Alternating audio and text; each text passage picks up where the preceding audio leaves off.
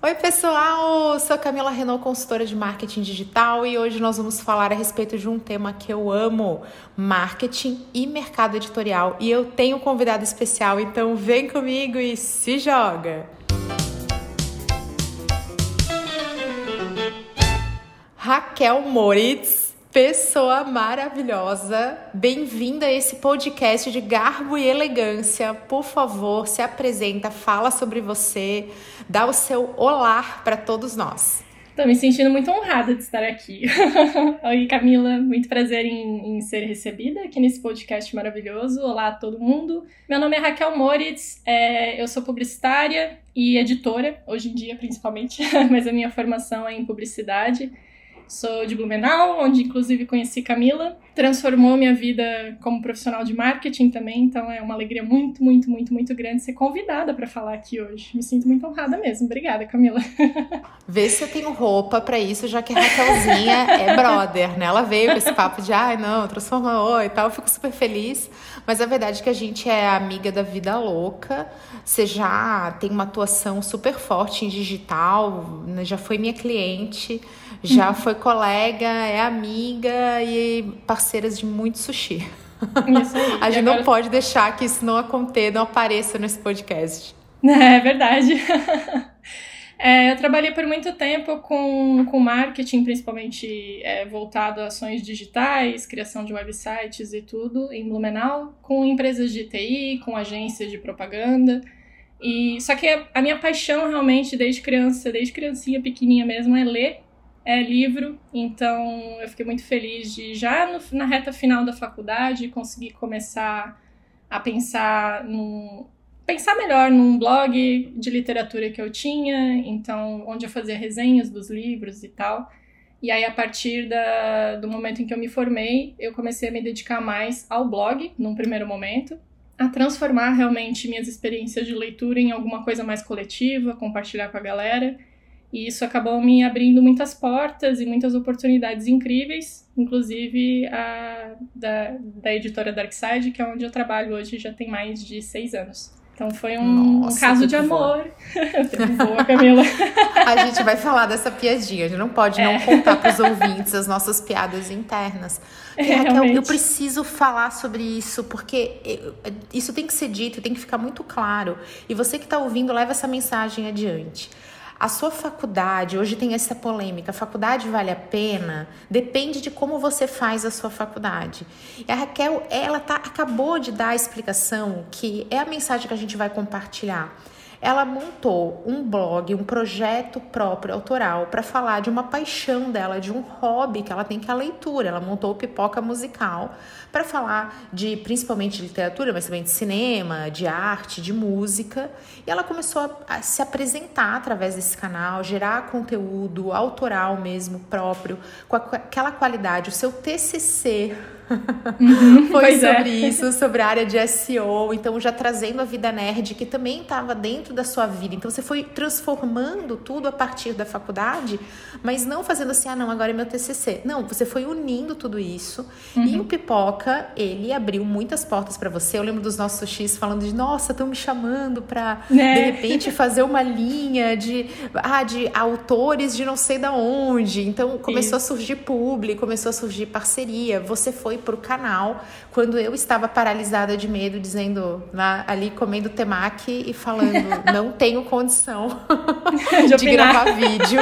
Eu tentei, Raquel, eu tentei, eu não consigo. Você, bom, tente gravar sozinha, porque quando tem alguém me olhando também não rola.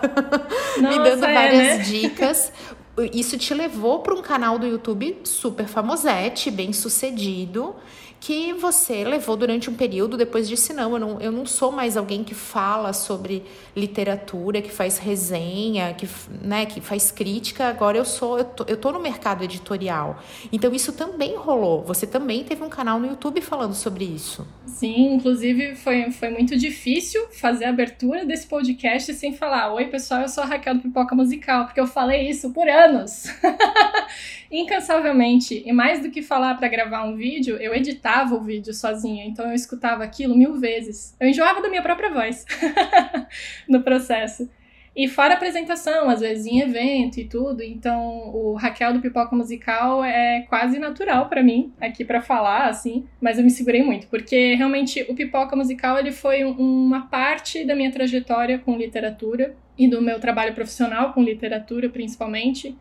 Então, eu tenho muito carinho pelo projeto. Eu nunca, tipo, eu nunca deletei nada depois que eu parei o canal, nem nada do tipo. Tá tudo lá, tá tudo público ainda mas é que eu realmente vi a minha relação com o livro se transformando ao longo do tempo. Inclusive à medida que eu ia amadurecendo em outros setores dentro da editora. Então, quando eu entrei na, na Dark Side, eu estava no, no setor de marketing. Então era aquela coisa de, tipo, chegou o livro aqui, vamos divulgar, vamos mostrar pra galera, vamos criar o desejo, vamos apresentar essa história, abrir esse portal. E aí era natural também eu fazer isso, continuar fazendo isso no Pipoca Musical, que era um, era um veículo para isso, né? Era, um, era uma plataforma. E aí, à medida que eu fui migrando dentro da editora para outros setores, então saí do marketing e fui para o editorial. Então eu já não tava, eu não recebia mais o livro pronto, eu fazia o livro, eu escolhia o livro. Eu pensava no livro, pensava é, em como ele teria que chegar lá para a pessoa do marketing depois, ou para o leitor, né? Principalmente, que é, o, que é o mais interessado, assim, né? E aí a minha relação também foi mudando a ponto de eu olhar para o canal e pensar, putz, mas eu não tô mais afim de ficar falando do livro agora, sabe? Eu, tô mais interessada em mergulhar em como fazer esse livro, como tornar ele melhor, como pegar esse conteúdo. Muitas A gente tem obras nacionais na editora, mas muitas vezes são obras estrangeiras, boa parte do catálogo ainda. Então, como pegar aquele livro que saiu lá nos Estados Unidos, que saiu lá na Índia, que saiu em outros países e tal, e como transformar ele em algo desejável aqui. Porque quando eu era pequena, que eu ganhei o meu Harry Potter, eu fiquei muito feliz de ter o Harry Potter aqui em português no Brasil para eu poder ler. Então, eu fico muito feliz de poder ser hoje a pessoa que disse sim para muitos títulos que também transformaram é, a vida de muitos leitores, né? Assim como, enfim, Harry Potter transformou a minha também. Nossa, você tá numa editora que tem isso no DNA. A Darkside tem isso, tem fãs apaixonados, tem projetos incríveis e você também tem isso dentro de você. Eu quero fazer um momento ostentação da Raquel agora, que ela é uma pessoa humildona.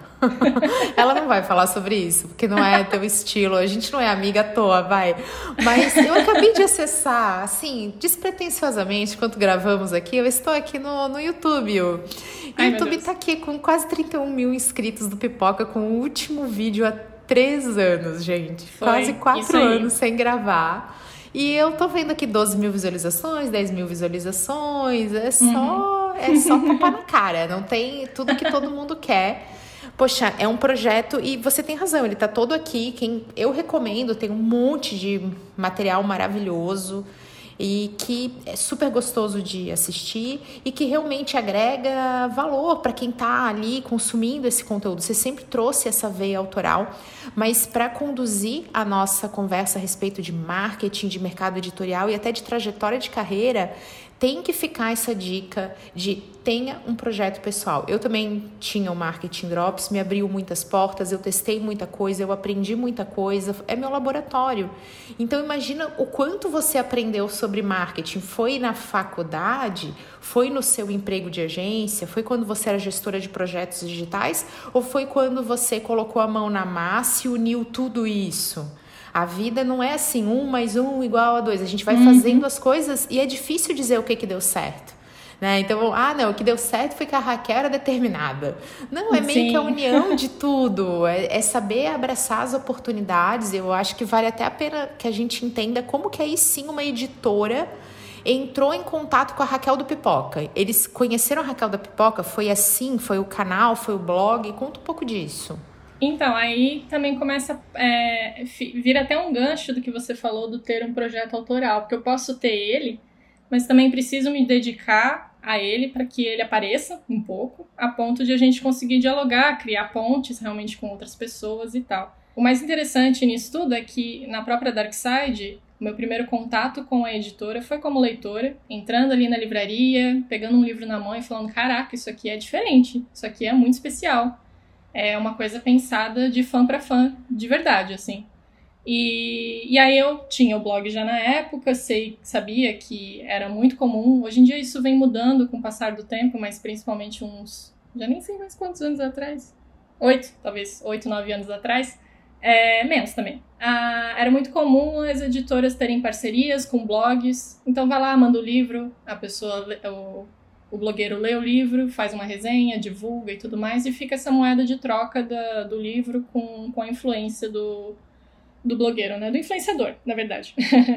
e aí eu acabei mandando o meu link, um e-mail lá para a editora Darkside, mandei para eles e falei: bom, eu tenho um blog aqui, gostei muito desse livro, já resenhei algumas coisas de vocês e tal, tal se a gente fizer uma parceria? E acabei, acabamos fechando essa parceria. E na época, a, a Darkside era uma das únicas editoras, eu acho que era a única editora, na verdade, que fazia todo um, tipo um press kit, assim, para entregar para um, pro influenciador. E eu recebi, até estava no, no trabalho que eu tinha antes, na empresa que eu trabalhava antes, e recebi lá uma caixinha com o livro Psicose, que tinha sido o lançamento mais recente na época, recebi o livro Psicose junto com uma chave de verdade, que seria a chave do Motel Bates, e um cartãozinho de. como se fosse uma inscrição de hotel, do motel, na verdade, né? Tinha meu nome, tinha o quarto que eu ia ficar, que era o mesmo quarto do, do personagem. E eu recebi aquela caixa e eu pirei. Eu falei, caraca, eles me mandaram uma chave. Como assim?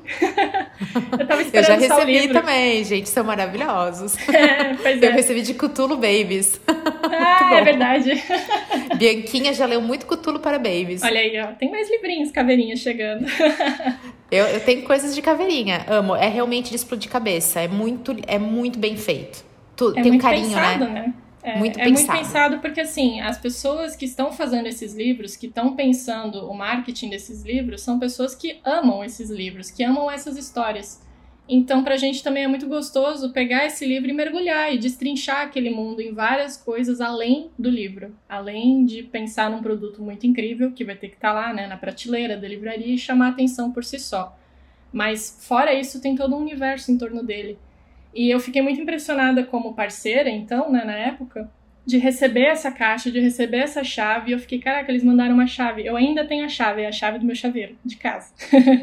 a chave tem uma caveirinha, sabe, na ponta. É super bem feitinho, assim. Então, é essa, esse cuidado com o leitor de transformar a experiência para além do livro foi uma coisa que me encantou muito, porque eu vi que quem estava fazendo era fã. E eu era fã também, então a gente criou ali, né? A gente se entendeu. E a gente firmou uma parceria cada vez mais forte a partir disso. Fui recebendo outros livros, comecei a tentar fazer alguns eventos em Blumenau, cheguei a fazer uns 3, 4 edições trazendo a galera, deu 80 pessoas, 100 pessoas, 50 pessoas, aí dependia da edição. Mas a gente foi se aproximando dessa forma até que um dia estava eu lá, bela e formosa, trabalhando, e no meio de uma reunião que eu estava pensando o que estou fazendo aqui, que a coisa já não encaixava mais para mim, eu já não me via mais fazendo o que eu estava fazendo naquele momento. E aí, na hora do intervalo, assim, acabei mandando um e-mail pro pessoal da editora e falei: Bom, eu, eu tenho interesse em trabalhar com vocês, não sei como, não sei de que forma. É, tenho toda essa experiência aqui em marketing, tenho blog, talvez a gente possa encontrar uma forma de trabalhar junto. E aí foi onde eu, eu surpreendentemente acabei recebendo um, sabe, uma porta aberta pra gente de fato conversar sobre isso. E aí ficou esse, nesse namoro, assim, do tipo, ah, vamos ver então, né, como é que a gente poderia fazer isso. Aí eu acabei falando, hoje em dia eu conto essa história para eles e aí tudo bem, já não me acham mais tão, tão maluca. Mas eu acabei falando para eles do tipo, ah, eu vou estar no Rio de Janeiro no mês que vem. A sede fica no Rio, né? Foi, vou estar no Rio de Janeiro mês que vem, a gente pode conversar? Eu não ia estar no Rio de Janeiro, eu não tinha passagem para o Rio de Janeiro, nem sabia como eu faria para chegar. Mas eu joguei esse verde. E eles acabaram mordendo e marcaram uma reunião para um dia específico, um horário e tal. E aí começou todo o meu corre de realmente ir atrás de da passagem, por exemplo. né? Essa mulher é uma estrategista, gente. e de fazer todo o corre. Combinei com uma amiga de ficar na casa dela e tal. E a gente fez essa reunião. E ainda depois dessa reunião, dessa entrevista e tudo mais, ainda rolou primeiro um freela, depois uns namoros, assim, de como é que a gente vai, vai fazer isso acontecer. Home office não era uma realidade tão concreta, assim, né? Era uma empresa super pequena, tinha seis, sete pessoas na época e todo mundo dentro do escritório. Então, como absorver essa pessoa que fica lá em Santa Catarina, sabe? Como fazer isso se tornar viável. Isso seis, seis, sete anos atrás, né? E aí, hoje em dia, a gente não precisa nem falar, né? e aí a gente acabou, depois de um tempinho ainda dessa viagem, a gente acabou fechando o negócio mesmo para trabalhar junto, home office, colaborar no time de marketing, estruturar melhor a linguagem, atender todo mundo, dar resposta, dar resposta engraçadinha, entender que a Darkside ela tem uma voz que não é a Raquel respondendo, não é a Camila respondendo, não é uma pessoa é a caveirinha. A caveirinha é a imagem por trás da editora. Então é sempre a caveirinha. O tom de voz tem que ser o mesmo. Hoje em dia o nosso time de atendimento é bastante grande, até para o tamanho da, da editora. Então são, sei lá, oito, nove pessoas que acabam fazendo todo esse atendimento ao consumidor e o tom de voz é exatamente igual em tudo. Parece que é uma pessoa só respondendo. Isso não mudou ao longo do tempo. Amadureceu, obviamente, mas ainda é a caveirinha, a mesma de ali, né, muitos anos atrás. Mais moderna, mais engraçada, mais afiada e tal, mas ainda assim é a mesma caveirinha, não é outra personalidade que a gente botou, porque a personalidade da marca, o DNA da marca era um só, né, desde o início. A brand persona da Dark, a caveirinha é incrível. Gente, isso é uma inspiração. Vamos lá, toda marca tem seu arquétipo, toda marca tem a sua personalidade, a gente chama de brand persona. Tem o personas, que é o seu público. Então, são arquétipos que representam o seu público, mas você também como marca tem que ter um. Quando a empresa é pequena, é muito comum que a gente confunda, ah, não, mas a marca sou eu. Isso não é necessariamente verdade. Você pode ser de um jeito e ter uma marca que tem outro arquétipo, outra personalidade, outra maneira de ser. Mas a Dark tem mais uma coisa, ela tem, ela, ela tem essa coisa do avatar. A caveirinha é o avatar da Dark Side, especialmente na internet, especialmente nas redes. Como tem o Pinguim, que é a nossa piadinha também, eu inclusive chamo Sim. até hoje a Raquel de Pinguina. é, verdade. Porque a gente começou a, a, se aproximar, sempre falando muito de marketing e tal, porque as duas são dessa área, e aí a gente falava, ah, o, case do Pinguim uhum. é maravilhoso, e até hoje eu chamo a Raquel de Pinguina. Hack, hacks, Pinguina, Pinguiti, de vez em quando. É, tem todas as, as variações. Tem todas as variações, mas tem isso também. Então, a, a, própria Dark trabalha com esse conceito que é maravilhoso, traz uma humanização, traz uma coisa de proximidade, os emojis e uhum. o senso de comunidade de Dark é muito forte. Darkside tem isso muito forte é, dentro e tem também na cultura. Vocês têm isso dentro, a empresa, até uhum. os próprios colaboradores são assim, né? Todos vocês têm esse jeito de ser que inspira todo mundo e os projetos também. Sim, é, é bem impressionante olhar a equipe toda junta hoje, assim, porque são pessoas que vêm de lugares diferentes, culturas diferentes, sotaques diferentes, prioridades diferentes, mas quando tá todo mundo junto faz sentido. E é um negócio muito incrível, assim, porque a energia é gostosa, tem, tem uma troca muito legal entre todo mundo. É, essa sinergia ela vai sendo construída ao longo do tempo, obviamente. A gente também é, vai criando essa cultura dentro da empresa, onde a pessoa que entra e porventura não se encaixa, ela mesma acaba saindo, sabe? Porque não acaba às vezes não se identificando, seja com, com a rotina, com os corres que a gente tem é, de fechamento das coisas e tal. A forma mesmo de conduzir, porque tem muita coisa do, do nosso, do nosso mercado tem muita coisa do nosso mercado que a gente vai sentindo o momento. Então, às vezes, tem, tem lançamentos de livros, tem estratégias de marketing que a gente pode pensar para o ano inteiro. Mas mês a mês muda, semana a semana muda, dia a dia pode mudar, sabe? Então, tem várias características que precisam ter realmente nessas pessoas que trabalham com a gente para que segure a onda, sabe? E que entenda que é uma coisa viva, principalmente. Não é aquela coisa quadradinha, fechada, 100% dentro de um planejamento. Obviamente a gente segue um, mas a gente tem também essa, essa permissão pro jazz, entendeu? Essa coisa do, do improviso também, porque cada dia que passa a gente aprende coisas novas, o nosso público muda, o nosso público cresceu também. Em nove anos de editora, a editora tem nove. Em nove anos de editora, tem gente que tinha, sei lá, 20 anos na época, hoje tem quase 30. Tem pessoas que tinham 15 anos na época, hoje tem ali 24, 25. Eita, calma aí, desculpa. Foi. passei, passei de boa. É, foi. É um helicóptero. Então, é, então, e é a mesma coisa assim, pessoas que tinham 20 anos na época, hoje tem 29, estão tendo filhos, por exemplo, e aí daqui um tempo vão ter livros para essas crianças também, porque a gente está pensando nisso, nessa forma de ter para todo mundo. Então a gente tem uma linha infantil que começa lá de zero a X anos, nove, enfim. Depois a pessoa vai migrando para outras linhas dentro da editora, mas ela fica sempre ali. Quando a gente lançou, por exemplo, o nosso e-commerce, há uns três anos atrás, é, toda a campanha de lançamento acho que são dois anos, mas é que parece uma década já. mas é, quando a gente lançou, toda a campanha de lançamento foi trabalhada em cima do conceito de ser a casa do horror, porque o DNA da Darkseid é horror e fantasia. Então, essa coisa da casa, ela realmente reverbera, seja para os títulos, onde todos eles fazem sentido de estarem dentro da editora. Tem muitos livros que eu já li e queria muito publicar, mas que não faz sentido dentro da Dark. Amei como leitora, mas não cabe dentro da editora na qual eu trabalho. Então eu tenho que abrir mão também. Então quando você olha todo o catálogo da editora, ele faz sentido. A construção de linhas editoriais para que a gente possa trabalhar o horror em várias camadas, não ficção, ficção, em romance, em fantasia, tudo. É... Tudo isso junto, quando a gente olha, conversa. As capas conversam, a comunicação conversa, tudo faz sentido. E essa, esse senso de comunidade que você comentou ainda há pouco, para mim também faz muito sentido quando você percebe isso estando do lado de fora, né? Como, como uma, uma consumidora, uma espectadora da coisa toda. E eu fico feliz também que isso seja percebido, porque de fato é a intenção. É a gente fazer com que, quando o leitor termina aquele livro e ele acha incrível, mas ele não tem com quem conversar, seja lá pelo, pelo motivo que for, ele pode vir conversar com a gente, porque a gente, um, sabe do que tá falando, dois, pode comentar de spoiler livremente, porque toda a equipe já vai estar tá a par das coisas do livro e tal.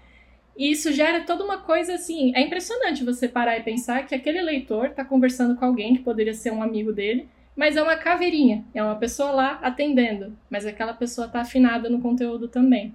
Então, realmente tem essa comunidade, tem esse esse amparo e realmente acaba sendo uma casa para todo mundo, porque é onde a gente consegue mostrar que tá tudo bem você gostar dessas coisas esquisitas. Tá tudo bem você gostar de livro de serial killer, mas também de um romance de épocas com uma personagem super empoderada. Tá tudo bem, porque faz isso, faz parte da, das camadas que a gente tem, né? A gente não é uma coisa só. Eu ri demais quando você falou de serial killer, porque eu e a Raquel é assim, gente, serial killer, vamos falar duas horas sem parar sobre serial killer, mais é. eu tenho é. vídeo no meu canal com lições, tá em podcast também, gente, com lições de marketing de Mindhunter, tá? E tá sensacional, eu sou muito Olha orgulhosa. Aí. Foi um dos meus vídeos preferidos de gravar, vocês notam quanto eu tô feliz, porque eu adoro falar sobre isso. Eu e a Raquel, a gente tem Podia fazer um podcast só assim, tema serial killers e marketing. Será que dá para falar? Eu, já, eu percebo que sim. Vou te chamar, tá? É. Para esse. tá bom. eu vou te até, chamar para esse podcast. Até, até curioso você falar isso do, dos livros de, de serial killers, porque pra gente, por exemplo, é, é um assunto muito delicado quando a gente tá falando desses caras, pra gente não cair naquele, naquele papo do endeusamento, né? Então, Isso, a gente tem que falar disso também. Eu acho muito, assim, eu fico particularmente orgulhosa de, de fazer parte de uma equipe que, assim, para publicar um livro sobre um Ted Bundy, a gente leu cinco, seis. Justamente para encontrar o livro, para encontrar o texto que é respeitoso e que faz um recorte que é coerente. Porque a intenção é a gente fazer uma análise do, tipo, do ambiente, das pessoas, de porque isso acontece e não necessariamente ficar falando, nossa, ele era incrível e tal, porque não era, sabe? Não era. Então... Isso, isso que é a pegada de um Mind Hunter, então, é você encontrar uma metodologia Exato. que usa como cenário uma um, um distúrbio né, uhum. gravíssimo, mas que traz consequências. Então, existe uma narrativa que amarra o bom senso também uhum. e o uhum. respeito às vítimas, os, às familiares de vítimas e até ao horror. O que, que a gente tem medo? Então, pensando aqui na casa do horror, a gente. Por que, que casa mal assombrada dá tanto medo? Que casa é o nosso porto seguro. Exato. A gente nunca imagina correlacionar a nossa casa, o nosso lar, com um lugar mal assombrado. E quando a gente vê isso, a gente se coloca no lugar do personagem, a gente morre de medo. Uhum. A gente pensa, meu Deus, eu não, eu não suportaria viver isso. É, libera adrenalina. E é esse cuidado que aparece nas obras e que eu acho super importante você pontuar. Ai, meu Deus, pessoas loucas, o ser humano, como é que pode gostar desses monstros? É justamente porque existe uma narrativa que amarra tudo que faz sentido, que desperta emoção. E isso é arte. A arte precisa despertar a tua emoção e não só as boas, porque senão o bom cinema, a boa literatura seria só aquela que te faz feliz? É, e por que, que a gente fica tão apaixonado por obras que te, te dão medo, que te fazem chorar, que te trazem emoções perturbadoras? Eu acho que tem, assim como sabores, né? Não tem só uhum. o doce, tem o amargo. E existe beleza e prazer nesse sabor também. Você tem as nuances das emoções humanas. E a Dark faz isso muito bem. Eu sei que você também faz isso muito bem no teu papel editorial, né? No teu trabalho ligado a isso. Uhum. É, é um, Raquel, é um eu preciso, eu intenso. vou ter que te cortar, tá? Eu vou ter que te cortar para contar uma história, porque eu não Conte. vou conseguir não fazer isso. Estava em um papo com minha vizinha, não vou citar nomes, né? Porque ela escuta esse podcast. e o marido dela tava falando assim: "Não, porque gente, olha, eu não sei o que que dá nessa pessoa, porque ela é viciada nisso aqui, olha só os livros que ela fica comprando, ela nem leu. E ela já tá comprando mais e mais e mais e sai box e ela compra". E eu fiquei, né, imagina, falou assim, eu fiquei com a orelhinha, né, tum. E descobri que ela é uma colecionadora de Darkseid. Olha! e ela, não, uh, ela é uma colecionadora. Então, ai, porque essa capa, porque esse box. E eu acho importante, por isso que eu falei, deixa eu cortar, uhum. Raquel, porque eu preciso falar disso. Porque a, conhecendo melhor essa pessoa, né, ela começou a dizer, tipo, se justificar, assim, não, é que sabe, é um trabalho tão bem feito. Então a gente falou de um traço que é bem importante para o ponto de vista de marketing editorial.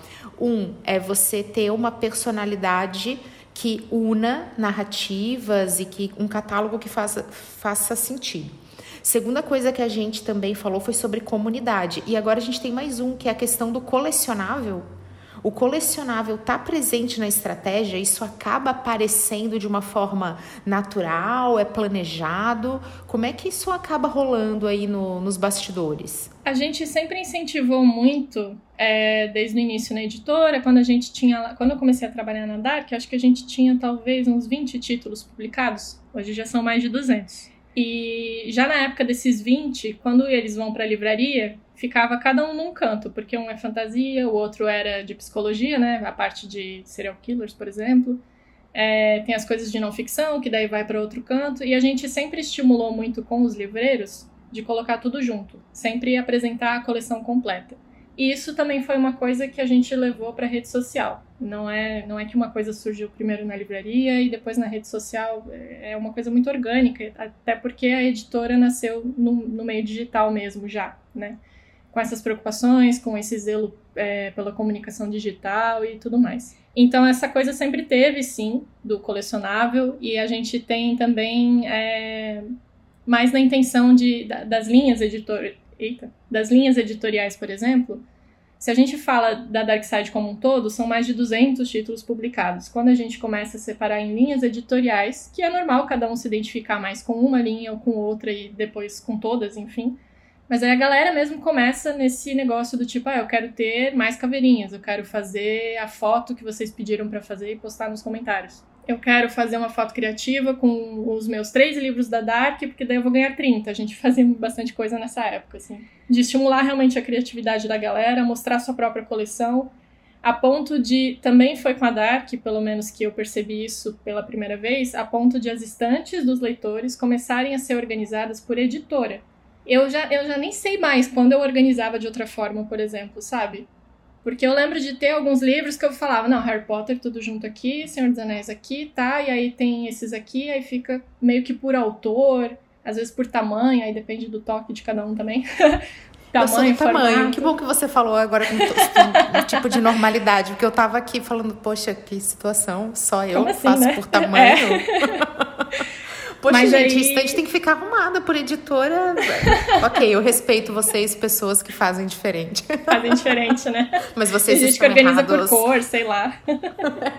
por cor eu também gosto, mas demais pessoas, vocês estão errados, mas eu respeito. Pô, por cor é por cor para mim é, é maluquice total, assim, porque eu, eu não consigo. Eu não, eu não decorei a cor da lombada do livro que eu queria, sabe? Pô, pinguim, Mas né? Aí... Eu respeito você que faz por cor, tá? Você tá acolhido aqui nesse podcast. Mas aí a gente, a gente começou a ver também isso, sabe? O pessoal realmente juntando os livros da Dark Side, tudo na mesma prateleira. Os outros, beleza. Às vezes era por ficção científica, depois por terror, depois por drama, qualquer coisa assim, por romance, enfim mas os da Dark Side estavam sempre juntos. E é uma coisa que sim, a gente foi estimulando desde o começo, mas a coisa também chegou no momento que ela foi funcionando praticamente sozinha, sabe? E aí as promoções que a gente trabalha hoje em dia também sempre são na intenção de complete sua coleção e tal, porque a galera gosta e realmente entende uma unidade, onde os livros, por, mesmo que eles sejam de autores diferentes, temáticas diferentes, mas para as pessoas acaba sendo quase como se fosse uma continuação, entendeu? Tipo, ah, pô, a Darkseid acabou de lançar cinco livros sobre bruxaria. Pronto, pô, preciso dos cinco. E se ela comprar só um, ela vai dizer que ainda falta quatro. e até ela conseguir os outros quatro, ela não sossega. A gente vê esse comportamento nos comentários, nas compras também, é, nas fotos que a galera posta. E foi uma coisa realmente é, incentivada, mas porque a galera abraça e lê e divulga. Então também não, não é só o consumismo e o colecionismo, né? Pela coisa como como conceito, mas também porque a galera se sente. É como se você recebesse uma indicação de algo legal, já que você gostou de tal coisa. Sabe a Netflix, quando você termina de ver um filme? Gostou do filme? Então, ó, toma mais três parecidos. Acaba funcionando. Essa coisa da coleção dentro da editora funciona quase como da mesma forma, sabe? A pessoa gostou daquele livro, ela vai acabar curtindo outros da mesma linha, porque elas estão ali no, na, mesma, na mesma vibe, é, vibrando na mesma frequência, sabe? Isso, e a minha vizinha estava comentando sobre isso. Não, mas é que sabe, eu sei que eu não li ainda, mas não é sobre ler. Olha só, eu, eu, eu adoro. Ela, ela é uma fã, é uma caveirinha lover. E estava ali presente. Eu falei, por favor, siga fazendo isso. Aí eu contei, né? Poxa, olha só, deixa eu te contar. O pessoal do Dark Side, ela, meu Deus, adoro. Gente, que legal. isso é. Uma, eu falei que eu tinha que te cortar para contar isso. Off, off topic total, mas nem tanto, porque é relevante e para você que está nos escutando, traga o colecionável para sua estratégia, isso é viável. Olha a Disney. Então, tudo que cria é vira um colecionável, porque tem isso, junta todas essas pontas. A Raquel explicou super bem e é uma inspiração para trazer. Outra coisa que eu acho maravilhoso, que eu acompanhei a tua jornada, é que a Raquel sempre teve essa coisa de unir teoria e prática. Você sabe o quanto eu prezo por isso.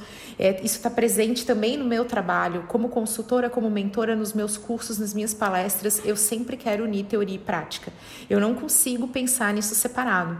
E você, Raquel, trouxe isso para Dark também. Você está falando aí de uma jornada já de muitos anos, em que você fez coisas operacionais. Então, ah, eu ia lá, eu respondia, eu comecei a trazer o tal personagem, mas onde você também trazia a questão de planejar né, de ter o planejamento, de ter os momentos, isso foi alternando. Então, dentro da, do teu papel de marketing, que hoje não é mais a tua praia, você sempre trouxe isso e foi maravilhoso. Te, te conduziu para resultados mais legais também. Sim, com certeza. Até por entender como é que funcionava o livro enquanto produto, né? Porque eu posso ter saído da, agora posso ter saído da área de marketing, mas o que eu estou fazendo ainda é um produto. Eu ainda tenho que escolher um título que funcione, eu ainda tenho que é, escolher um produto que, que vai funcionar aqui com o público. Além, para, além dos livros que eu leio, gosto e não cabem na editora, tem também os livros que eu leio, gosto, cabem na editora, mas não conseguem sair, é, não conseguem ser viáveis no nosso país. Então, às vezes, só para citar um exemplo e dar uma contextualizada, ah, um livro sobre a história do crime lá no Texas, por exemplo. É, do crime e do horror, relação de cinema com com a criminalidade, enfim, são temas que podem ser interessantes de a gente abordar e tudo mais, mas que acaba, assim, qual é a relevância disso aqui de fato, sabe? É, poderia ser muito legal a gente publicar, mas ao mesmo tempo tem outras tantas histórias incríveis que a gente encontra e cruza e já tem que fazer uma, uma grande peneira, então essas coisas também vão, vão se perdendo no meio do caminho, justamente porque a gente precisa pensar no nosso público, pensar comercialmente também, né? Porque o livro também é um produto. A gente pode romantizar o quanto quiser, mas o livro é um produto e, e a gente, enfim, tem que pagar as contas, tem que pagar a equipe que trabalhou naquilo e tal. É, entra toda uma, né, todo um universo por trás daquele livro incrível que transforma a vida de um leitor. Tem esse, tem esse objetivo. Mas ele é um produto, né? A gente tem que pensar nele dessa forma também para coisa funcionar. Mas também a gente se apaixona por cada um, né? Então é, é todo um, toda uma relação muito, muito longa. Concordo com a complexidade disso, porque a gente falou de arte, então arte não tem público-alvo, tá, gente? A arte é só expressão. Só que o que é, essa arte vai virar é um produto. E aí tem uma persona, tem um público-alvo. Então, quando você faz um trabalho artístico, aquilo não precisa agradar a ninguém, porque ele é expressão do que você sente, pensa, do momento. E, design é outra coisa. Então, ele tem um, um, um público-alvo. E isso é um super dilema para artistas. E eu quero falar aqui dos autores. Porque, vamos lá, isso é arte? É, mas o quanto isso vai ter que ser adaptado a um mercado editorial. Super queria te ouvir em relação a isso. Como é que é que acontece escolha de livro, autor internacional, tem definição de público? Você já falou aí de alguns critérios, Raquel, explica isso pra gente, porque toda vez que a gente vai almoçar, agora que a gente se fala através de áudios, a gente, você me conta um pouco disso, é muito fascinante. Eu vou te deixar assim livre para tentar conduzir essa história onde arte e produto se misturam? A gente tem um diferencial dentro da editora, enquanto colaborador mesmo, que é publicar histórias que a gente se apaixona. Esse não é o único critério, mas é um deles. então, sim, a gente precisa muitas vezes ser flexível, entendendo as demandas do público e como, como a galera vai abraçar aquilo. Às vezes um livro sobre um determinado tema ele é muito complexo para lançar de cara. A gente precisa ou pensar numa coleção sobre aquele tema, ou então ir, sabe, ir construindo a relação com o leitor para chegar naquele determinado livro. A gente tem hoje é, esses livros todos publicados, a gente tem muitos outros em produção, e que é, é, a gente vai encaixando conforme, conforme a gente vai sentindo também o amadurecimento da marca, do público e, e todo mundo que caminha com a gente. É muito gostoso ir conhecendo essas histórias. É, a gente busca, não são exatamente assuntos ativamente, mas a gente busca realmente. A gente, a gente garimpa pra caramba, sabe? Eu acho que eu tô tentando dourar um negócio que na prática é isso. A gente garimpa muito, a gente lê muito. E para poder abrir um selo novo, onde a gente precisa comunicar uma intenção, a gente precisa realmente estruturar ele de uma maneira é, bem sólida, pelo menos na nossa cabeça, mesmo que isso vá se construindo para o público aos poucos. Um exemplo é a própria Macabra, é uma das linhas editoriais mais recentes da, da Dark Side, e foi uma linha editorial na qual a gente chegou no mercado apresentando três livros, um de contos, um de não ficção com uma veia de humor bem forte, é, e o outro de, de contos de horror escritos por mulheres é, vitorianas. Então a gente já com três livros conseguiu mostrar um pouquinho da intenção da marca. Para poder abrir essa marca, a gente, enfim, foi comprando outros títulos, adquirindo e produzindo outros títulos que tem a ver com a identidade com a qual a gente quer passar. A linha Macabra, em particular, é uma linha que tem uma intenção bastante transgressora no texto, então são aqueles livros de horror que às vezes até é aquela coisa bem sanguinolenta também, e que ajuda a gente a entender origens do horror e por que, que a gente se relaciona tão bem com esse gênero, é, a gente vai colocando esses livros nessa linha. Ah, tem outras intenções de diálogo com audiovisual também que a gente coloca isso na macabra. Tem também a Dark Love, que é uma linha da qual eu, eu pude fazer parte bem no início também, que publica autoras contemporâneas. E aí, nessa linha, a gente tem quase uma responsabilidade social dos temas que a gente traz também. Então, além de buscar autoras contemporâneas que tenham uma qualidade de texto, que tenham essa veia do horror para dialogar com a gente, a gente busca tratar de alguns temas que são sensíveis e que ajudam a, no, na percepção e no amadurecimento do público. Então, a gente fala de feminismo, a gente fala de racismo, a gente fala de é, de autismo também, a gente tem alguns, alguns livros com essa temática. A gente fala de livros sobre luto, livros sobre o lidar com a morte. Então, a gente tem essa, essas características dentro de uma marca, da Dark Love, né? Mas que a gente, a gente busca esse compromisso social também de, de trazer esses diálogos para o público. Eu amei que você citou essa linha de autoras. Então, vocês têm uma linha de autoras de terror vitorianas e uma linha só de autoras contemporâneas com temas que também são urgentes e que exigem uma reflexão. É isso? Como é que me fala mais de como que surgiu essa coisa de ter linha de autoras, as diferenças que eu achei genial. Desde o início da editora, a gente sempre entendeu é, a literatura como algo livre, realmente de, de gêneros, de estereótipos, e a gente sempre buscou trazer obras que dialogassem com esse universo do horror é, para dentro da casa. Obviamente, com isso, muitas obras escritas por mulheres acabam surgindo, porque a qualidade da escrita ela independe do gênero. Mas ao mesmo tempo a gente precisava dar, um, dar uma cara para isso, justamente por reconhecer que no, no ambiente que a gente tem ainda existe essa desigualdade. Ao mesmo tempo em que a gente naturalmente colocaria autoras dentro da casa falando de horror, escrevendo horror, ao mesmo tempo a gente tem essa, essa preocupação de dar um espaço para elas, de dar um palco, de fato, para que essas vozes possam, possam reverberar. E a linha Dark Love ela é uma das maiores linhas da editora hoje em dia. Isso é muito dá, dá muito orgulho também de ver dessa forma. Não quer dizer que toda autora a gente coloca nessa linha. A gente coloca dentro dessa linha autoras que fazem sentido. Tem outras mulheres também sendo publicadas em outras linhas da Dark Side. Então tem é, autoras na Macabra, tem autoras na, em Crime Scene, que é a linha de serial killers, né? De livros sobre serial killers, sobre crimes. Então tem autoras na, na linha principal, que é a Dark Side mesmo. Então tem, tem essas mulheres estão trabalhando a voz delas. A gente dá essa oportunidade de, de trabalhar a voz dessas autoras ao, ao, longo de toda, de toda a marca. Justamente porque a voz feminina ela faz parte do horror desde sempre. Então, o que a gente está fazendo, na verdade, é reconhecer esse espaço e também dar mais espaço para que isso aconteça. Dentro de Dark Love, que sempre teve a proposta de autoras contemporâneas, a gente entendeu que para existirem essas autoras hoje em dia, também existiram as suas sementes, né? Assim, é, as, as originais, digamos assim, né? as primeiras.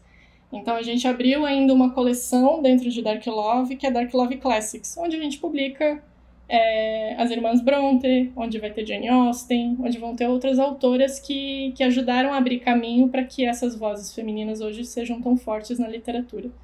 Então a gente vai, é, vai entendendo o horror como parte da literatura e a voz feminina também como uma, uma parte muito importante disso. Cara, é genial, é genial esse trabalho de linhas. Eu fico. É uma aula isso que eu tô ouvindo aqui. E Raquel, me, me ajuda, vamos lá, porque você já me contou isso, tá, gente? Mas eu vou fazer, eu vou fazer novamente a, a pergunta, porque isso para mim não estava uma coisa tão transparente como que um autor chega até você. Eu sei porque a gente já trocou áudios, ah, não, tô conversando com uma agente, não, que agora tem uma autora de não sei aonde. Uhum. Essa linha feminina foi uma linha que você leu inteira, pesquisou muito, você tem que ler, que fazer toda essa análise e que peitar o projeto, né? Você tem que defender ou então desacreditar o projeto baseado em argumentos que são técnicos. Uhum. Me ajuda e ajuda quem está nos ouvindo a entender como é que um autor chega até você. A gente tem hoje alguns caminhos para a editora mas o trabalho dos editores também ativamente buscando é muito forte. Então, temos um canal aberto para receber originais dos autores. Temos um e-mail público onde às vezes autores internacionais acabam entrando em contato porque gostam dos livros, acabam propondo as próprias histórias. Temos agentes que sempre fazem esse intermédio entre o autor e a editora. É, eles são responsáveis né, por cuidar dessas vendas, contratos, oportunidades, né, pela expansão da carreira do autor. Então, tem essas. A gente recebe esses contatos. A gente também lançou no ano passado a primeira edição do Prêmio Machado, que é do Prêmio Machado Darkside, que é na intenção também de, de encontrar novas vozes aqui no Brasil, autores que estão colaborando para o horror em, em todos os cantos do país. A gente fez a primeira edição ano passado e foram quase 6 mil inscrições, por exemplo. Então, assim, essas pessoas estão aí e elas estão querendo contar suas histórias e a gente quer ouvir. A gente tem esse e-mail que recebe os originais, tem esse prêmio que é uma oportunidade bem legal, principalmente porque a gente premia, né, com contratos de edição, então tem valor atrelado e tudo. E do trabalho editorial de buscar, aí vai realmente assim da, dos interesses de cada editor que compõe o nosso time das oportunidades que a gente vê porque viu alguma autor, algum autor em ascensão lá fora, ou tá vendo alguém chegar mais junto da editora, seja por redes sociais, seja por algum e-book que a gente compra ou cruza, ou vê alguma entrevista. Então, assim, o, o editor, ele lê muito, ele ouve muito, ele pesquisa muito, ele realmente tem que estar muito atento a, a, essas oportunidades que aparecem, até que elas façam sentido, né, de colar junto na, na marca. Então, tem vários caminhos para chegar até a gente, pode ser desde uma DM no Instagram, até um e-mail que a gente recebe, ou o prêmio. ou mesmo a gente encontrando essas pessoas numa pesquisa, sabe? Preciso encontrar. É, porque, para além do, dos escritores, ainda tem times de ilustradores que a gente contrata, então, ilustradores brasileiros para fazer. ajudar a gente na parte visual do, do projeto gráfico dentro do livro. Tem uma linha de livros específico que resgata clássicos, é, como, como Machado de Assis, como Edgar Allan Poe, a própria Mary Shelley. E aí, para poder agregar ainda um valor brasileiro a esses textos, além da nossa tradução nova, a gente ainda busca esses ilustradores para compor essa edição, para fazer um trabalho personalizado para o nosso livro. Então, mais do que às vezes encontrar o autor, a gente também tem que ficar de olho em como, como transformar essa experiência toda, né? O livro ele tem que ser um portal. A pessoa tem que abrir ali e, cara, quando ela sai dali, ela sai transformada. Essa é a intenção de cada título que a gente escolhe. A gente sabe que assim, a gente, pelo tamanho da editora, pelas realidades de mercado que a gente tem, pelo preço do dólar, por tudo, a gente sempre faz, é, a gente tenta ao máximo acertar as nossas apostas, justamente é, entendendo a expertise do time que está buscando esses títulos e entendendo o que, que é o core do nosso negócio e o que, que o nosso público quer. Então, os nossos erros são muito, muito pequenos. Porque a gente, quando faz uma compra, quando a gente escolhe um título, pelo menos para a nossa realidade, para o nosso público, a gente acerta. Mas, obviamente, é, quando você falou antes ali sobre unir teoria e prática e tal, é importante dizer também que a gente sempre teve muito espaço para errar e para ser criativo e para testar. Porque é uma coisa que, que foi crescendo e amadurecendo ao longo do tempo. O jeito que a gente é hoje, a gente não era nove anos atrás. A coisa foi amadurecendo com o tempo. E a gente teve muito espaço, sim, para colocar um, um post fora do horário que daí nunca reverberou. Ou para escolher um título que não foi tão bem recebido, ele não refletiu em boas vendas, por exemplo. Então, com o tempo, a gente foi tirando ele do estoque. É, ou então para pegar aquele livro que ninguém apostava e ele se transformou em um baita título, sabe? E, e muito especial dentro da editora. Então tem toda um, uma coisa de de tentativa e erro, obviamente tudo é muito pensado para que a gente diminua o erro, né? Lógico. Mas é que é importante, eu, eu acho que uma das coisas mais importantes para tirar um pouco dessa pressão do tipo, ai meu Deus, tem que ser tudo perfeito, é entender que às vezes a gente erra, às vezes a gente não não acerta muito a mão em algumas coisas, mas que dá para contornar, que dá para aprender com isso, fazer melhor e, e fazer de uma maneira mais consistente, né, numa próxima vez e aprender principalmente com esses erros, né? Adoro. E Raquel, você sempre teve isso. É, de verdade, a Raquel sempre me inspirou quanto a isso. Eu já falei que eu sou perfeccionista em tratamento. Mas durante todas as nossas conversas e nosso relacionamento, a Raquel e eu já trabalhamos em projetos juntas, a gente sempre tinha assim, ó, nossa, vamos botar a intenção de fazer isso aqui o mais massa possível, mais foda, vamos fazer um negócio muito legal. Mas uhum. aquele compromisso de fazer se essa vontade de fazer algo incrível, perfeito, nossa, cristal, né? Cristal sem defeitos, começa uhum. a impedir a ação, a gente cortava na hora. É, então era assim, exato. nossa, isso aqui não tá muito legal. É, mas não tem tempo de fazer outro. Ah, então uhum. vamos fazer assim? Porque está bom para fazer. Então a gente sempre escolheu muitas batalhas nos projetos que a gente fazia junto e eu percebo que isso está presente em você num novo momento, com mais maturidade, com mais responsabilidade, mas tem que guiar as decisões. E não importa em que situação profissional você esteja, da vida pessoal também, se a, a tua vontade de fazer algo incrível não permite atuação, né, realmente agir, você nunca vai ter algo incrível. Você vai é. ter só uma ideia. Exato, exatamente. E muitos livros que, principalmente esses títulos em que todo mundo já, já teve contato com alguma versão, por exemplo, um Drácula.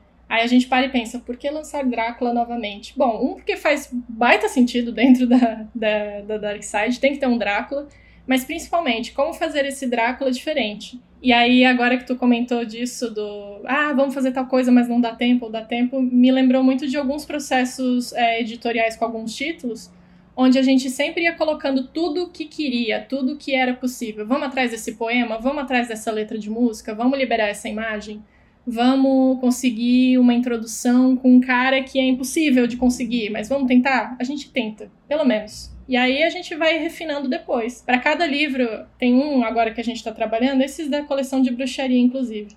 que é a pesquisa de imagens para compor o livro, a nossa pesquisa de imagens, porque o original não tem muitas, mas a nossa pesquisa de imagens tem mais de mil. Tem mais de mil imagens. Então a gente. Imagina juntar mil imagens, quantas que a gente não viu, né? Mas assim, são mais de mil imagens que depois a gente dá um jeito de botar ali no projeto e vai refinando. Ah, isso aqui cabe, isso aqui não cabe. Pô, isso aqui é muito legal, mas para eu conseguir liberar essa imagem eu preciso pagar muito dinheiro. Então vou trocar por outra que ou é mais em conta, ou que é mais viável, ou que faz mais sentido. E assim a gente vai compondo o livro para que ele seja realmente uma experiência transformadora. E a gente sempre fala ali na editora que antes de imprimir pode tudo. antes de imprimir a gente pode ter mil páginas. Antes de imprimir a gente pode ter três cores no livro. Antes de imprimir realmente pode tudo, sabe? Vamos atrás de tudo que vai enriquecer essa obra. Depois, ao longo do processo editorial, a gente vai refinando, vai, vai tolhendo, vai tirando o que, o que não dá, o que não cabe, ou buscando outras coisas, caso a gente veja que o que a gente buscou não é suficiente ou não era muito dentro do que precisava. Mas acho que o, uma das coisas que mais guiam a gente sempre foi a excelência do produto final o pessoal elogia muito as capas, mas as capas elas não nascem do nada, elas são um reflexo do que é a história. A capa sempre tem um diálogo com a história. Caso contrário, não faria sentido ser uma capa, pura e simplesmente. Então a gente sempre fala na editora, se você acha a capa linda, é porque o miolo é muito melhor, sabe? A história é mais incrível ainda, porque foi ela, a existência daquela história que permitiu a criação de uma arte como essa para capa e ao mesmo tempo todos os extras que a gente trabalha, todo o material que a gente trabalha para fazer com que o livro exista para além daquele objeto, sabe? Então a gente sempre é guiado muito pela excelência no produto final. A gente realmente quer entregar o melhor possível para o leitor.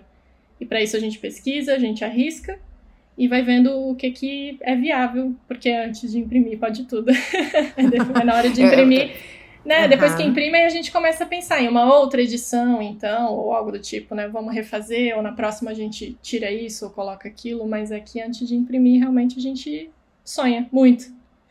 é que projeto que tem deadline é isso, gente. Nós que já botamos muitos sites no ar, a gente sabe que uhum. dá um uhum. nervoso. É hora de nascer o projeto. Ó, imprimiu. Isso. Mano, coisa foi. Exatamente e, e ver que tem uma preocupação com marketing, com a questão comercial. E, e isso tem que ser um, uma mensagem importante para os autores que estão nos ouvindo, para quem, poxa, eu quero ser um, eu quero lançar o meu trabalho. Então você vê que você deu dica aí de projeto, de e-mail, de contato, que vocês vão atrás de muita coisa também, fiquei impressionada com isso. Então, não, a gente vai ativamente atrás, então sim, você pode ser descoberto.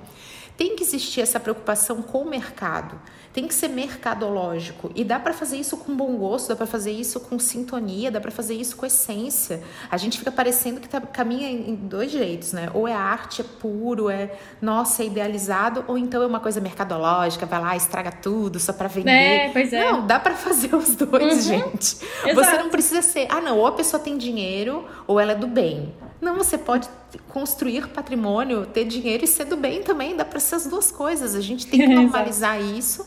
Mas sem o marketing, você não faz essas obras chegarem no público, você não cria o colecionável, a coisa não vai para frente, não sai de oito pessoas para 200. Né? Então isso tem que ser tem que ser levado a sério porque é uma das ferramentas que vai usar para colher frutos e para desfrutar desses frutos também, né? Não só para dizer ah consegui. É uma jornada muito intensa. A gente vive realmente aquelas histórias por muito tempo. O tempo de produção de um livro assim, ele sempre depende, mas a gente, eu já, eu já trabalhei em projetos que levaram três anos e já trabalhei em projetos que nasceram em dois meses, sabe? Então, realmente depende, depende de muita coisa. É, mas é, é um mergulho intenso, porque a gente realmente se propõe a, a destrinchar cada parágrafo, cada capítulo e entender como aquilo pode ficar maior e como pode ficar melhor sempre. Principalmente quando se trata de tradução, que daí, assim, entraria em outro, outro tópico, né? Mas muito brevemente, a tradução, ela sempre é, é como se fosse uma segunda versão do texto, né? Mas a gente precisa fazer com que aquilo dialogue o mais fielmente possível com a intenção do autor. Então, cuidar da tradução de um texto é uma baita responsabilidade, porque a gente precisa garantir que a tradução está fiel, que a tradução está adequada e que ela respeita aquele público, aquelas intenções. Traduzir clássico é sempre muito delicado, porque as pessoas já traduziram clássicos de todas as formas, de maneira contemporânea, de maneira clássica, de maneira rebuscada e tal. E a gente tem que tomar uma decisão, né, quando a gente faz. Então, só que tudo isso é feito de maneira muito consciente, muito mergulhada dentro do universo de cada obra mesmo. É apaixonante, é muito louco e é muito gostoso também. Cada livro que chega aqui, eu fico sempre impressionado de novo, porque eu posso ter lido ele em inglês, em PDF, ter visto um Word todo cheio de marcas de edição, Posso ter visto as imagens separadas, mas quando o produto final chega aqui na minha mão, eu sempre me emociono. Até hoje, seis anos e eu ainda, isso ainda acontece toda vez. E é verdade. É. Eu já vi esse olho brilhando quando Sim, pois fala é. que chegou bebê, chegou bebê, aí tá Exato. assim, ai meu Deus. Dá um baita mas é orgulho. Dá um baita orgulho. É muito maravilhoso você ver tangível aquilo que você. Você vê feito que você planejou. É uma alegria inenarrável, né? Muito maravilhosa Exatamente. E Raquel, conta para mim uma coisa pra gente. Estamos aqui nos finalmente da nossa conversa para variar com é, prazo estourado, né, de conversa que a gente quase não gosta de falar especialmente uma com a outra, me conta assim, o que, que você considera umas principais dicas, sugestões para quem quer trabalhar nesse segmento, para quem está envolvido de alguma maneira com o mercado editorial. A gente já sabe que não tem fórmula do sucesso, mas se você pudesse, assim, quando vem alguém e fala, nossa, queria ser você, o que, que você gosta de falar para essa pessoa?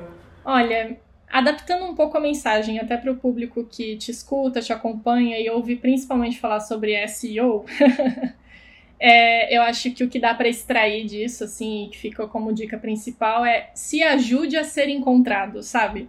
Tenha uma página atualizada, deixa um perfil aberto, deixa um LinkedIn da vida atualizadinho, coloca palavras-chave pela, pelas quais você quer ser encontrado. Você quer trabalhar com livros de ficção? Eu tô falando, ah, agora eu tô trazendo para mim, tá? você quer trabalhar com, com livros de. Você quer traduzir livros de horror? Coloca lá no LinkedIn que você gosta de, de literatura de horror e que é tradutor de inglês para português ou do alemão para português, ou que traduz do espanhol para não sei aonde. Então coloca todas essas palavras-chave, me ajuda a te encontrar, basicamente. Manda currículo? Sim, manda currículo com certeza. É importante a gente a gente, assim, os processos editoriais são tão longos e, e, tão detalhados que a gente não consegue fazer isso tudo dentro da editora. Tem muita coisa que a gente tem que terceirizar. O editor, ele é um grande gerente de projeto também. Então ele está coordenando uma tradução que não é o editor que está traduzindo e não é um colaborador dele fixo dentro da empresa, é uma pessoa de fora. Então eu preciso encontrar um tradutor que é super fã de, sei lá, uma família Adams da vida. Ai, como eu queria publicar a família Adams. É, que é fã de família Adams e aí quer traduzir um livro de família Adams. Então me ajuda a encontrar você, sabe? Deixa o perfil completinho, deixa as suas preferências, deixa um e-mail, pelo amor de Deus. Deixa um e-mail, deixa tudo atualizadinho. Ilustradores, é, diagramadores, a galera que trabalha com imagem, que trabalha até com vídeo ou coisa do tipo, deixa tudo mais atualizado possível se você trabalha com criação de algo, portfólio, por favor, online. Não adianta fazer só um PDF e mandar no e-mail de três pessoas, entende? A gente precisa realmente encontrar isso na web. Eu sei que, eu já escutei de muita gente que diz que não coloca portfólio online com medo de que roubem as imagens, que adequem ou coisa do tipo. Então aí acho que precisa encontrar um meio termo, porque se você só deixar aquilo dentro da sua gaveta, é muito difícil alguém encontrar. E a gente realmente carece muito de encontrar os contatos das pessoas, sabe? Então, e-mail, bem grandão, é, as coisas que você gosta de fazer, as coisas que você se identifica. Porque para eu achar um. Se eu tiver três tradutores para escolher num livro de, de bruxaria, por exemplo, tô citando bruxaria porque é a minha, minha vida no momento, tá? Adoro. Se, pra eu achar um, um, tradutor maneiro, pô, se eu tiver três pessoas e eu ver que uma pessoa gosta do assunto, ou já traduziu para isso, ou, ou sei lá, sabe, de alguma maneira se conecta com esse assunto, eu vou para aquela pessoa. Porque eu sei que já existe um link, já existe um interesse. A gente traduz muita coisa de cinema e tal. Coloca lá os filmes que você gosta. Para Darkseid isso é muito importante, a gente acha muito bom. Sempre encontrar a pessoa certa para o projeto, entendeu? Acho que é mais isso. Eu posso ter 30 tradutores à minha disposição. E eu tenho 30 porque para cada projeto, um deles traz uma característica diferente. E é muito importante saber quais são essas características. E às vezes dá para saber antes, por exemplo, sabendo o que, a pessoa gosta, o que, a pessoa faz de fato. O currículo tem que ser bem bem cheinho, sabe? Pra gente poder ver e encontrar essa galera mesmo. Aparecer também. Olha só, a gente está finalizando esse episódio parecido com o que a gente começou, contando que a Raquel, ela se mostrou na internet, ela tinha um canal, ela gerava conteúdo e isso ajudou demais a trajetória dela, porque ela fornecia todas essas informações de uma maneira mais que completinha, com personalidade, mostrando quem ela era. Se você tem um projeto pessoal, se o seu perfil está completo, se você tem frequência, se você está fazendo aquilo com esmero, com cuidado, quem te encontra percebe isso. Você não vai precisar dizer, ah, então eu sou muito comprometida. Se você olha o canal da pessoa que está com 31 mil inscritos, quatro anos sem publicar, você vai olhar lá e você vai dizer, é sim, ela é comprometida. Você não precisa uhum. contar isso de você porque as suas ações estão estão falando uhum. por si só. Então, essa é a mensagem, né? Então, seja encontrado, eu amei, o SEO da vida é, profissional. SEO da vida profissional ajuda muito, muito, muito, muito. E, é para você bom. ser encontrado, você tem que aparecer de alguma maneira. Então, todo aquele conteúdo que você deixou de fazer, que você ficou na dúvida, hoje eu falei tanto a respeito de síndrome do impostor, que é justamente um efeito colateral de quem é bom. Porque quem é bom não é cheio de certezas, tem dúvidas, inclusive é. sobre si mesmo. Então, aquele conteúdo que você fica, ai, não sei se está bom o suficiente, é muito provável que ele esteja assim, que ele fale de você. E, e, geralmente o conteúdo que não é relevante é aquele que você está super certo, né? Que você tem certeza é, dele, exato. que eu vou falar isso. Geralmente é um impulsivo. É, então é bem, é bem bom a gente ter essa reflexão. E eu amei essa tua dica, porque vamos lá, gente, apareça, faça bem feito feito, mas esteja presente. SEO da vida profissional ajuda demais, especialmente nessa área que é incrível. Eu sempre adoro te ouvir falar sobre isso, Rax. Você deu um verdadeiro show e eu quero te agradecer pela generosidade com que você ensinou tanto pra gente. Ah, obrigada. Obrigada pelo convite, por essa oportunidade. Foi realmente muito legal poder falar disso. Às vezes a gente fala pouco, eu fico aqui agora enfiada dentro do, dos livros tá aqui com dois gatinhos, é, e aí fica né, essa rotina né, que a gente acaba, acaba tendo no trabalho, às vezes a gente esquece de dialogar pro lado de fora ou falar com outras pessoas de outros segmentos e tal, então é muito legal ter essas oportunidades também. Fico feliz eu de amei. ter podido fazer isso com você. Foi um prazer. Eu amei e tá o convite para você voltar sempre. É, conte comigo. Fechou, gente. Um beijo. Hum, até a próxima. Um beijo, até.